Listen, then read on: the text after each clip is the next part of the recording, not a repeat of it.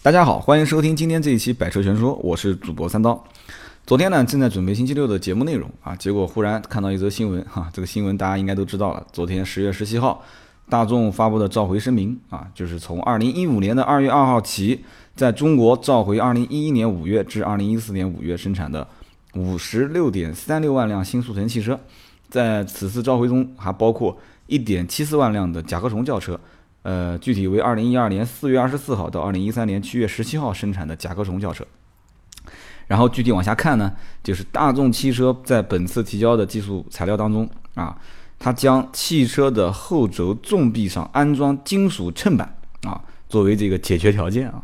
大众的汽车公司声称啊，金属衬板会使悬架的临界纵向的负荷增加，后轴的纵臂发生断裂啊，金属衬板可以使车辆的行驶稳定性。啊，有一定的保证啊，并且会发出持续的警示性噪音啊。一汽大众汽车和这个大众汽车的中国销售有限公司授权经销商将会为啊召回范围内的车辆免费安装金属衬板，以消除安全隐患啊。这则新闻当时看了，哎，我觉得是我的这个技术水平不够呢，还是总是觉得哪边有点什么问题啊？结果呢，我就上网站上面看论坛了啊。这个论坛里面的网友还是比较有才的啊！我当时看到的第一个让我觉得非常有才的就是这个网友啊，这个网友当然是这么讲的：早间的鸡鸣还没有结束啊，速腾的车主已经开始了一天的劳作，他们决定碰碰运气啊，到车后面啊检查检查是否有后悬挂断裂的可能啊。沃尔夫斯堡的大众品牌是德国给中国神车党的恩赐，大众专门研发的独创式刀片悬挂啊。则是各种类型悬挂当中的奇葩。由于技术含量过高，大众的速腾车主往往记不住它过长的名称，这正是德国人的过人之处啊！钻入车屁股下面之后呢，用纸巾啊配合娴熟的手法进行擦拭，将刀片式悬挂擦干净后，再配以高亮度的 LED 手电啊，在悬挂上仔细的观察每一处是否有断裂的痕迹啊。经过对两边的刀片悬挂一丝不苟的检查之后，判断，嗯，还好，暂时没有断裂。尽管刀片不厚，但是大众的脸皮还是厚厚点啊。对于每一个大众的速腾车主来说，检查后悬挂都是手到擒来的事啊。这后面就不读了，反 正这个就是用《舌尖上的中国》这种手法啊，写了那么很长的一个一段啊，小段子。我当时就觉得真的人才辈出，但是有一点呢，让我觉得还是比较遗憾的，就是各大的汽车主流媒体都没有把这则新闻放在最显眼的位置进行公布，那就更没有去把它展开来进行一些探讨了啊。其实我们也不用说大众好还是不好，对吧？这个这个企业竟然能生存一百多年，肯定有它过人之处。但是在国内把独立悬挂改成非独立悬挂这种事情，一开始。就是不厚道的事情，根本就不要去解释啊！哎，解释半天啊，我们这个没有问题，品质都有没有问题？你解释什么呢？对吧？你好好的车子卖独立悬挂，你就独立悬挂不就行了吗？对吧？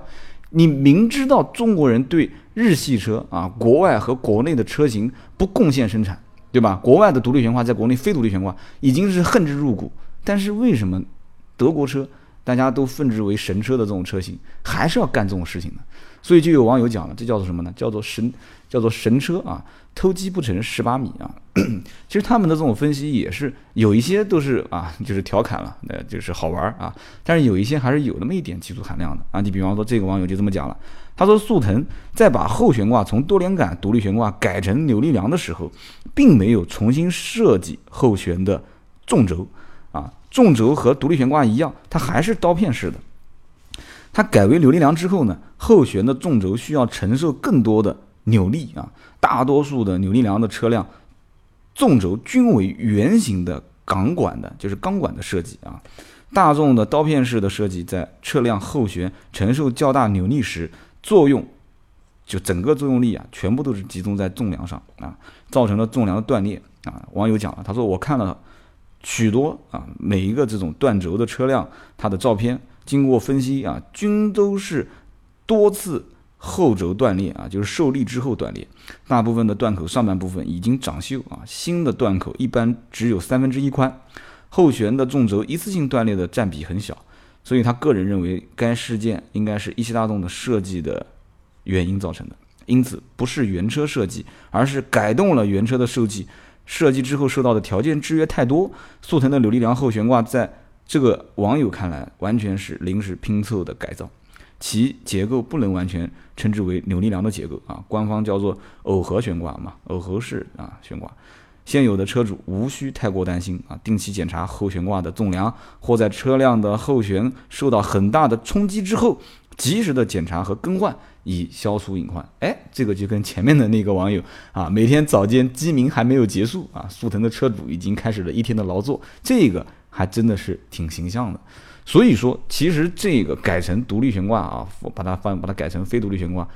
整个的一个系列事件，我们回看，就是把它回看到整个的中国汽车市场，其实就是当年德国人在国内啊造车，各种车型都是以最好、最标杆的这种形象呈现啊，最牛叉的这种品质啊，甚至是 CKD 啊，国外的零部件拆解完，在国内重新组装，给予了国内的很多的老百姓啊，这车质量非常不错，技术非常先进，的确也是啊，在巴西。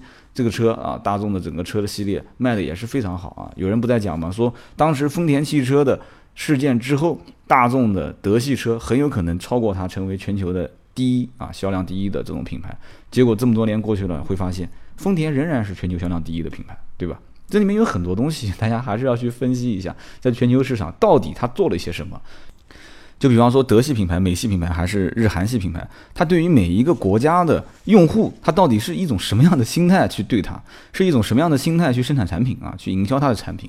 所以说，大众的这一次后悬挂的怎么讲呢？一次召回事件啊，召回完之后给到了这边一个解决方式啊，打这个金属衬板，很多人就开始调侃了啊，有人说这个汽车断梁哪家强？大众速腾刀片梁啊。然后有人讲说设计缺陷后悬挂补个钢板啊，还很强啊。最近呢神车打补丁挺火啊，所以说这个很多网友也讲了，说这个是一点零的版本啊，期待后面的二点零哦。虽然有这样那样的问题，但是销量依然那么好啊，要不怎么说是神车呢？对吧？所以还有人调侃说，你别给我定个钢板了，是吧？你给我挂个铃铛嘛，对吧？这个铃铛的报警音肯定比钢板的声音要好听多啊。还有人就讲了，说我看这个召回是扯淡啊，也就是加个金属板啊，就像给你的车加一个备胎一样的，这该发生事故还是发生事故。还有很多人不能理解，说你召回就召回啊，你为什么是二零一五年二月二号开始实施啊？很多人就在后面回复了，说你得给人家加工钢板的时间嘛，对吧？你得给人家 4S 店去培训的时间嘛。然后很多人又回复了，这有什么好培训的，对吧？然后有人开始发照片了，之前就有人在那个悬挂上面加钢板了嘛。他说这个钢板上面两个这个。就是打螺丝的孔都是预先留好的啊，所以说这个很多网友还是比较有才的。然后呢，我们就看到这个速腾车，速腾车二零零六年进入中国市场，实际上我之前有一期就专门聊过速腾这个车型，就一再的减配啊。当时我在节目当中也提过了，我说你减不要紧啊，你减什么这个。避震上面的套环啊，你剪什么这个？比方说电瓶方面的这个壳子啊，你剪什么中央的扶手啊？一开始可以移动，然后不能移动，最后就没有中央扶手了嘛？主副驾驶中间的扶手啊，包括你剪这个啊主机头，原来是西门子的，慢慢的你把它换成其他品牌都没关系啊。但是你一些大的东西你不能再剪了，老百姓几十年啊，当然那个刚刚那个《舌尖上的中国》后面那段我没有练啊。三十年的心啊心血，三十年的收入，买了这样一辆 速腾的轿车，其实没那么夸张啊。但是很多的小白领，除了买房买车的这个积蓄，确实要花很长的时间。那么对于这些车主花那么多钱买到这个车辆，现在是一年不如一年。当然，我很多做手机和做这个电脑的朋友也跟我讲说，十年前的电脑。的主板啊，包括零部件和十年后的电脑的零部件确实差非常非常多啊。原来的话，把大家把它当成一个耐用品啊，一直会看到它的包括电容啊，包括这个这个板材啊，就是主板的板材都是非常的扎实啊。那么现在是一个快消品，可能两三年就要换代啊，两三年就要换一次，所以说它的材质用的都非常廉价啊，都是非常便宜，这个也能理解嘛，因为现在电脑也很便宜。但是现在车子是不是很便宜呢？非也啊。车子不是很便宜啊，那么现在的车子是不是快消品呢？也不是啊，谁敢说拍着胸脯讲我两三年换一辆呢？没人敢这么说，对不对？所以这样子的话，用之前我刚刚在之前有一 有一期节目讲说，现在的车辆生产的越来越多啊，对不对？然后车辆的很多平台都开始模块化，那么为什么车辆的价格不能降？而且降的不多啊，不是讲不能降。国内的车子价格整体来讲的话，在全球市场卖的还是非常非常贵的啊。那么很多人当时还反驳我的理论，说啊，这个摩尔定律只能是在啊这个就是对吧？芯片啊，IT 界啊，说你汽车上面不能用。其实我当时也知道它不能用在汽车界，但是你起码所有的量化生产的东西品质能不能保证啊？或者说你量化生产的东西，你每一年的技术革新所带来的。你的成本的降低，或者说我能获得你革新成本的这种好处，我是不是要多付出费用？这个问题，我觉得是老百姓应该去好好想一想的，这也是商家应该好好想一想的东西。所以说，今天我们这期节目呢，就好好聊一聊这个速腾断轴的故事啊。这个故事呢，说实话，从二零零六年速腾进入中国开始讲起，有点太长了。我们还是把视线往回拉一点啊，不用讲那么长时间啊。二零一二款的新速腾后悬挂，一汽大众的官方说法呢是耦合感式的啊，其实就是。这个大家都知道了，扭力梁嘛，就是非独立悬挂。当然了，高高七它也是后来变成了非独立悬挂，很多人也是非常遗憾。所以很多人就讲了嘛，神车啊，一汽大众在国内把这些经典车型都糟烂掉了啊。这个观点一开始我还不承认，因为我对大众品牌还是有一些情节的。但是后来我慢慢的我也发现，确实你不承认也很也 也很难，因为现在在很多就包括我们当地的很多德企。他一开始用人的这个标准，包括工资标准，他跟国外也是一样的啊。他很多都是国外的这种薪资，很多一些外企甚至于是拿当地的外汇啊，然后再换成人民币啊，收入非常的高。但是后来慢慢发现没有必要啊，完全没必要啊，对不对？这么多钱的工资啊，我再给你降一降，我再给你降一降，你还是有人来干。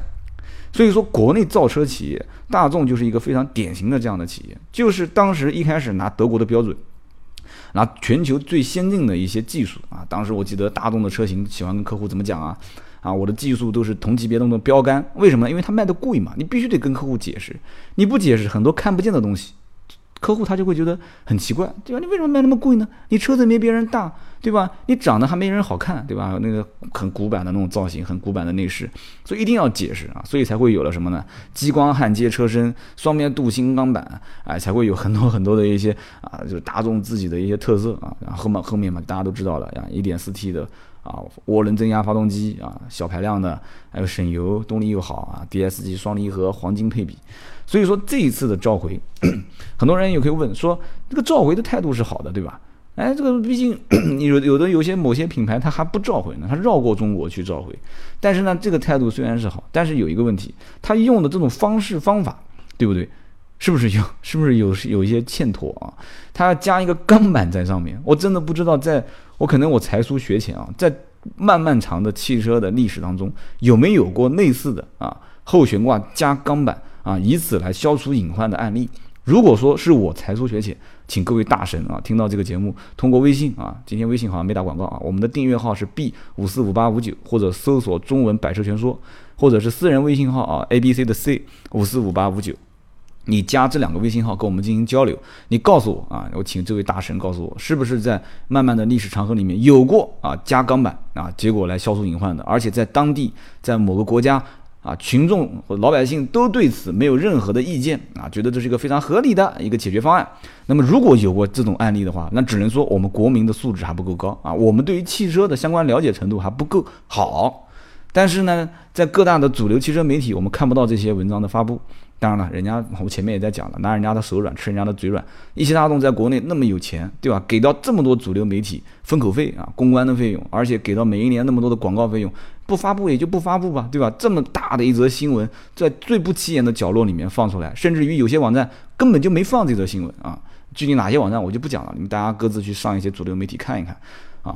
所以说，在今天的这个节目当中，我就想讲，就是说，虽然没有详细的数据对比，三刀也不是什么汽车评论人啊。那么我们可以看到，实际上这个原因还是非常简单的啊。中国汽车市场很畸形啊，汽车在中国市场的时间，其实跟国外的非常发达的国家来看的话，还是非常短。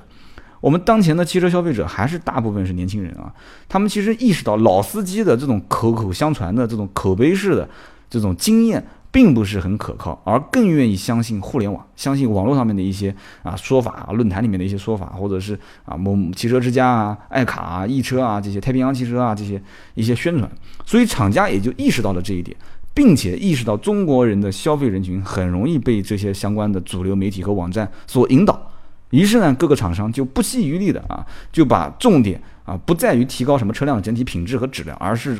注重这种宣传和公关，所以基本上所有的汽车厂家都有公关部啊。所以说花这么多时间去公关，它的花费和车辆相关减配所带来的负面影响，这种代价是以小博大的。所以说，福特的这种叫断轴啊，断脚虎嘛，福特的断脚虎啊，这种为例啊，断了不是一例两例啊，也有专业的，还有包括内幕人士爆料啊，什么质量问题啊，什么什么这个品控问题啊，福特并不是做召回啊，就讲到福特了啊，这回头下次有时间再讲吧，我们今天就不聊福特了啊，包括福特二零一三年十二月二十七号给的这个召回，我们以后专门聊一期，我们也既然说到这个召回事件，我们干脆哪天就说说福特的召回事件。所以说真的是不争气啊，真的是不争气。所以中国的这种合资品牌生产车辆，说实话，我真的三刀还是比较痛心疾首的。没有把技术留给国内，但是却把很多的一些坏习惯啊，把这个市场做得越来越乱，越来越差啊。所以说今年的这个召回，说实话，我一点都没有感觉到啊，很惊讶。我觉得早就应该召回了嘛，对吧？而且不但如果有人要讲的说，你如果说大众的后悬挂。因为是独立悬挂改成非独立悬挂召回，那么日本车很多都要召回啊，对不对？韩国车很多都要召回啊，因为国外就是独立悬挂嘛，对吧？国内是非独立悬挂，那么只能说大众这一次是非常的不幸运啊。他因为相当于是学生一样，他因为是优秀生啊，是尖子生，大家对他的品质要求都非常高。啊，结果断轴了，断轴完了之后，大家都觉得说，心想啊，这个这个不应该啊，我们班的我们我们年级第一名，怎么这次考试不及格？是不是有这种感觉啊？所以大家对他期望值非常高。所以这期节目为什么我叫是我们爱得太深，还是你伤得太狠嘛？就是说我们对你期望值非常高，你是代表着品牌的这种最顶尖的形象啊，技术各方面都过关啊，质量过关，品控过关，品牌你有那么多的溢价能力，所以你加价对吧？你缺货啊，你。很多的这种车型报价本身，我觉得也比其他品牌贵，没关系，我愿意掏钱。但是现在给到的我们结果就是断轴啊，断轴完了之后开始啊，说给你打个补丁 啊，钉个钢板上去啊，听到声音响了你再过来再找我啊，再给你进行维修。那么这种态度也是不好的。哎，当时我觉得这种态度好还是不好，也不是我说了算，对吧？老百姓眼睛都是雪亮的。结果后来我又看到一篇文章啊，又讲说。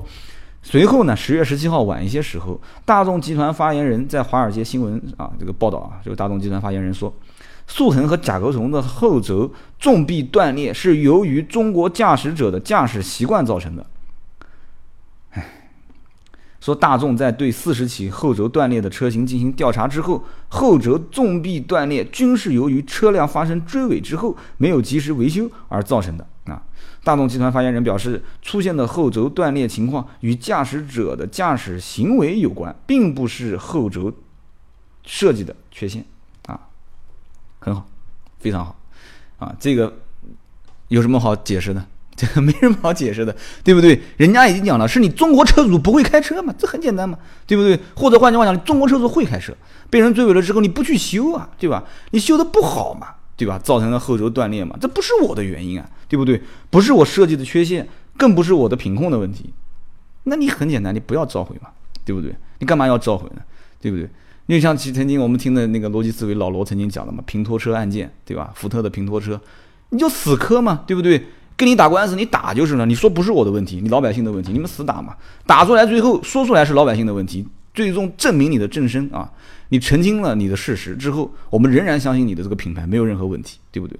你何况自己打自己的嘴巴子呢？是不是？所以说，我觉得这种开脱责任的行为啊，就是福特之前就已经开了一个不好的口子了，就不要再跟到后面干这种事情了，对不对？所以一汽大众的这种声明，我实在是没有办法去解释啊。然后呢，很多车主也是在想这个问题点啊。一汽大众有限公司说高度重视啊，并发现问题的第一时间组织各方面的力量进行了全面的诊断和评估。这个是二零一四年七月二十二号当时给的一则新闻啊。根据最新的诊断报告之后啊，发现速腾的后悬挂问题属于个别案例，并非设计和制造过程中出现的批量问题，请广大消费者放心。啊，说这个大众呢会严格按照国家汽车三包的相关规定，保证用户的权益。同时啊，同时听好了啊，近期个别不明真相的用户和媒体在互联网上啊一些有意散布的。这个不真实的信息啊，所误导，将速腾的后悬问题扩大化，从而对一汽大众的产品形象和品牌形象造成了严重的影响。对此现象，一汽大众表示遗憾，并对那些有意散布不真实信息的人保留啊追究法律责任的权利。很厉害啊！这个你有没有发现，这种声明有没有从这个字里行间找到了一点点这种啊啊这个？某一些啊非常耳熟能详的这种语调啊，所以说这个二零一四年七月二十二号的给的声明，加上十七号给的召回之后，啊，德国大众的官方发言人还要说出这样一段话啊，只能说明一点，就是中国老百姓钱多人傻，素来啊。为什么说叫钱多人傻呢？我们就反观现在国内的自主品牌，我那天看到一篇文章，我也蛮气愤的。但是那篇文章实话实讲，分析的我也只前面讲的还有那么一点道理，但到后面我觉得已经开始有点胡扯了啊。说中国的自主品牌产业啊，将来肯定会啊这个撑不过三五年啊，肯定是支撑不下去的。为什么呢？因为合资品牌已经开始下探市场啦，已经开始进入十万左右的级别啊，已经五六万的车都有了。确实，这么多年来，合资品牌没有把技术开放给我们国家的很多的汽车制造生产商，但是我们也不傻，中国人其实脑袋还是非常聪明的嘛，对吧？我们在合资的过程当中，也在包括收购一些汽车企业的过程当中，也在学习，也在去啊，哪怕就是讲是拼凑，在造车啊，在模仿，哪怕你就讲说是山寨吧，对吧？我们起码现在有了很多的自主品牌啊，这两天我也在看，包括啊讲这个王传富啊，包括讲这个尹同耀的一些书。我在看这些书籍的过程当中，我也是看的有些热血沸腾啊。虽然说这些书可能这里面有很多都是一些带宣传的这种啊，就是一些神话或者美化这种人物的，但是这里面很多数据它还是整的，对吧？很多数据是真的，而且这里面很多的一些案例应该也不会太假，而且整个的事件还原也不会有什么问题。所以说，中国自主品牌的产业在现在的这种大环境底下啊，俗称的召回，我们不讲这次召回是不是忽悠，或者说这次召回啊，三刀你是什么样的一个态度？反正。是什么态度？老百姓，你既然在主流媒体、汽车媒体上你看不到，老百姓心里面口口相传，他自然会有一个公道，对吧？老百姓自己之间会有一个传播，因为我们有很多的一些渠道可以传播，对不对？也不需要你这种主流媒体去传播，可能这样的力量是比较小，没有主流媒体来的那么快啊。就是叭一传播之后啊，非常快的就很多人知道。但是有一点就是时间肯定会带来很多的一些啊，从量变到质变的过程。这个时候，如果说我三刀开始喊啊，我说老百姓们，大家一定呼吁起来啊，我们一起啊，要求我们的质量跟啊全球所有的合资品牌的车辆质量是一样的啊，不是合资品牌了啊，就是大众的车跟全球大众的车质量一样啊，福特的车跟全球福特的车质量一样啊，这是有没有这种方法去喊呢？可以，但是你如果这样子喊，说实话，你也是无用功的。首先，你三刀算老几，对不对？你无非不就是一个草根在这边巴拉巴拉巴拉说说个二三十分钟就结束了嘛。你不是主流媒体，主流媒体也不敢喊啊。其次，我觉得这种喊法没有任何意义。你求他干什么呢？对不对？人家是来挣钱的，人家目的非常简单，人家不是来推广汽车文化的，对不对？他没有汽车文化的这一层含义在身上，对不对？虽然说很多汽车品牌，哎呀，一个新车上市了啊，我们是死党啊，我们是什么文化，我们是成功人士，那个都是为了挣钱，他没有带那么一丝一毫的汽车文化的概念在这里面。你要看非常多的国家，它的汽车文化的。就是突然的爆发和诞生，都是随着大的一些工业环境的变更，包括一些，比方说啊，国家的元首当时说，你要去造一辆车，能让国民都买得起的车啊，你要怎么样怎么样啊，是都是由内而发的一些人在做一些事情啊，包括以后我们可以聊一聊啊，汽车百年的文字版，我们可以把它拿过来说一说，对不对？都是由内而发的嘛，包括。福特的 T 型车啊，哇，卖的那么好，他把这个流水线生产方式啊一引入，大家都能买得起啊，甚至于给员工、给予当地生产生产汽车的人的工资都比国外要高很多很多，很多人都不去国外打工，都回来啊。那么 OK，到后来人家讲说这福特的造型都是黑不溜秋的啊，都是四四方方的，能不能再给他设计一些东西呢？啊，这都是由内而发的。那么我们现在在国内汽车消费市场，哪些东西是由内而发的呢？对不对？这么多的不公平的现象啊！国外的车到国内的车不一样，我有的时候就在想，我这个人喜欢幻想啊。有人说我的节目老是喜欢跑题啊，我就是喜欢跑题啊。我当时就想到一件什么事情呢？就像我们是一个小岛上面的这种居民啊，我们都是原始人，天天都拿个竹子那个地方，两个木头在搓火啊，我们这边搓啊，取啊叫什么摩擦取取电啊，摩擦取火。突然有一天啊，一个非常先进的民族过来，丢个打火机给你。啊，你说哎呀，这个非常好啊，对吧？这非常好啊，就把它分之神明。我们看到很多这种科幻片，包括很多这种什么啊冒险片，都遇到过这种情节。然后你会发现一个什么问题呢？就是说他带技术来的这种人，他会觉得我给你一个最原始的打火机，已经能取代你现有的这种钻木取火的技术了，对不对？我没有必要给你那么好，对不对？我给你一个 Zippo 的打火机，我给你一个多喷的打火机，你能知道这个打火机的文化吗？对不对？你知道 Zippo 好在哪里吗？我告诉你，Zippo 是防风的。我告诉你，Zippo 在战场上面啊，那个部队打打仗啊，这个风怎么吹这个打火机？其实我感觉 Zippo 防什么风啊？我用嘴巴一吹，还不是一样灭吗？这只是一个噱头啊，只是一个文化啊，只是一种品牌的历史的一个宣传。讲白了，它还是有商业的因素在里面。所以你原始人在原始社会啊，来一个人给个打火机给你，你会觉得非常好。那么给你打火机的这个人，他也不会想到说，我再给你啊，Zippo，我再给你杜鹏啊，我再给你更好的、更牛叉的一些打火机，没必要嘛，对不对？就这个案例可能讲的跟我们讲的什么汽车这些东西没有太大关系，这是我胡思乱想。但是跟这个整个情节，你好好想想看，是不是有那么一点点的联系啊？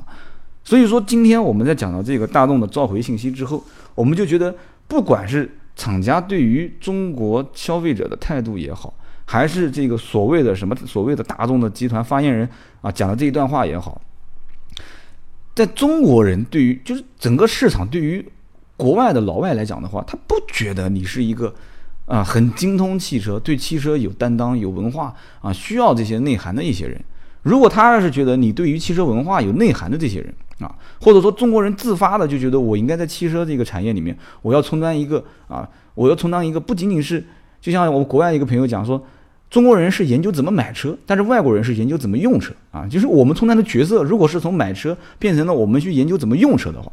那我相信，很快中国的汽车自主品牌，很快的中国的汽车业啊，也就能判断出哪些是忽悠我们的品牌，哪些是真真正正为了我们老百姓去造车的品牌。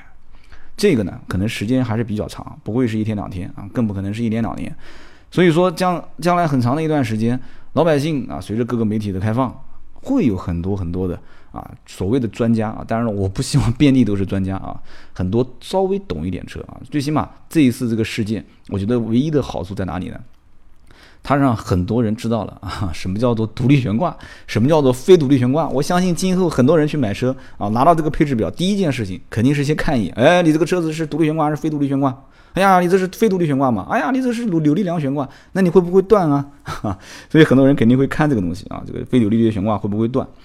所以说，很多网友呢，其实也蛮牛的啊，都是专家，所以他们也会分析这个问题啊，就讲一汽大众呢，其实这个呢叫偷鸡不成蚀把米啊，原来都是按照标准的国外的啊大众的最严苛的啊最严格的这种标准来制造生产的这个大众车辆，后来慢慢的看到市场环境好了啊，大家都对大众品牌啊奉之为神灵啊，都觉得非常牛叉啊，销量一汽大众、上海大众、上海通用啊，包括福特啊，一直都卖的非常的好。好，日本车一看这中国市场已经不行了，这个时候就看着看着怎么圈钱。所以说，有的时候寡头寡头垄断啊，或者说是纯垄断，这种市场行为也有问题。特别是当监管出现问题的时候，该罚就罚嘛，对吧？福特当年在美国被罚成什么样子？罚的估计下巴壳都要掉了，对吧？不就老实了吗？在国内这种汽车生产企业，真的有包括这种合资的背景，这这种这种环境底下，有的时候你罚他真的还比较难。你该罚就罚嘛。当然，而且这种事情。嗯，怎么说呢？真正罚罚到什么程度？你想说奥迪罚啊，罚了那么多钱，现在不是一样过得好的很嘛，对吧？一样过得好的很。那么有些人就分析了，说这个大众的断头事件呢是偷鸡不成蚀把米啊，说速腾把后悬挂改成这个半独立悬挂啊，它本身没有经过独立的设计啊，所以说啊承受的这个扭矩非常强的时候，这种刀片式的悬挂就容易断裂。那么这种说法现在基本上在网络上面啊，包括在很多的车友当中，就已经形成了一个相对固定的一种说法。那么大众这次召回这个事件，从三刀这里来看的话啊，我不判断它是不是设计上的缺陷。我我到现在为止，我应该还是相信大众不应该是一个能把一个车辆设计成有缺陷的这种品牌啊。但是起码在中国市场这种不公平的对待，我希望如果说有了这一次没下次那是最好。但是目前来看，这种可能性还是比较小的。啊，所以说以后老百姓对于啊这些所谓的什么大众啊啊一汽大众、上海大众、福特啊，甚至进口的一些车辆啊，包括进口的一些什么品牌啊，这个品牌那个品牌，不要把它神化啊，还是要自己的一些判断，你自己要知道什么叫前悬，什么叫后悬，大概了解一下。实在不行嘛，去找万能的度量，对吧？再实在不行，听听嘛脱口秀节目啊，听听各个其他的一些有台的一些。呃，汽车相关的节目啊，实在不行的话，找修理厂的一些大神去聊聊天啊。至少在自己不要发生事情之后啊，买了一个产品，说发现，哎，怎么我就像当时这个甲壳虫一样的，他买了甲壳虫之后，当时为什么第一批甲壳虫的车主发现有问题呢？是因为他发现人家买的这个是独立悬挂，才知道哦，原来一三款的最新在售的是独立悬挂，哦，才知道原来我的车不是独立悬挂，我是非独立悬挂。那买之前干嘛不看呢？对不对？如果不是独立悬挂，你可以选择不买。但你还是选择买了，那商家他也没什么好讲的，对不对？因为我就是扭力梁的非独立悬挂，就是这么一款车啊。那么现在又召回了啊，要打补丁了。所以今天这期节目呢，就聊了这一些大众的断轴事件啊。三刀呢，说实话，我没有什么很，呃，很专业的一些术语给到大家啊。我不是维修的专家啊，我是说车人啊。所以我呢，说说自己的一些看法，就是一句话：我们希望呢，今后自主品牌能利用现在的一些契机啊。现在很多的一些啊，所谓的神车啊，开始。召回啊，开始曝光了。媒体现在也敢讲了，当然了，汽车媒体还是让我比较失望的啊。大部分的汽车媒体拿的钱多就不敢讲话啊。那么现在既然有了这么一些机会，我觉得中国的自主品牌，不管是模仿也好啊，还是怎么样也好，反正就一句话，把车造造好，然后拿到自己的核心技术，我们多造一些好车。我们我其实是比较主张啊，用。一定的各种方式方法，包括价格啊，包括推广，包括营销。但是我更主张的是用文化，用文化的结合，让中国老百姓现在不都卖东西讲情怀吗？我觉得真的自主品牌就要把情怀这个牌给打出来，对吧？你把情怀这张牌打出来之后，在国内市场把自主品牌普及开来，让老百姓知道原来开这个车啊和开某某品牌的车实际上是一样的。我们有了这么大的一些客户群体之后，对品牌培养了感情之后。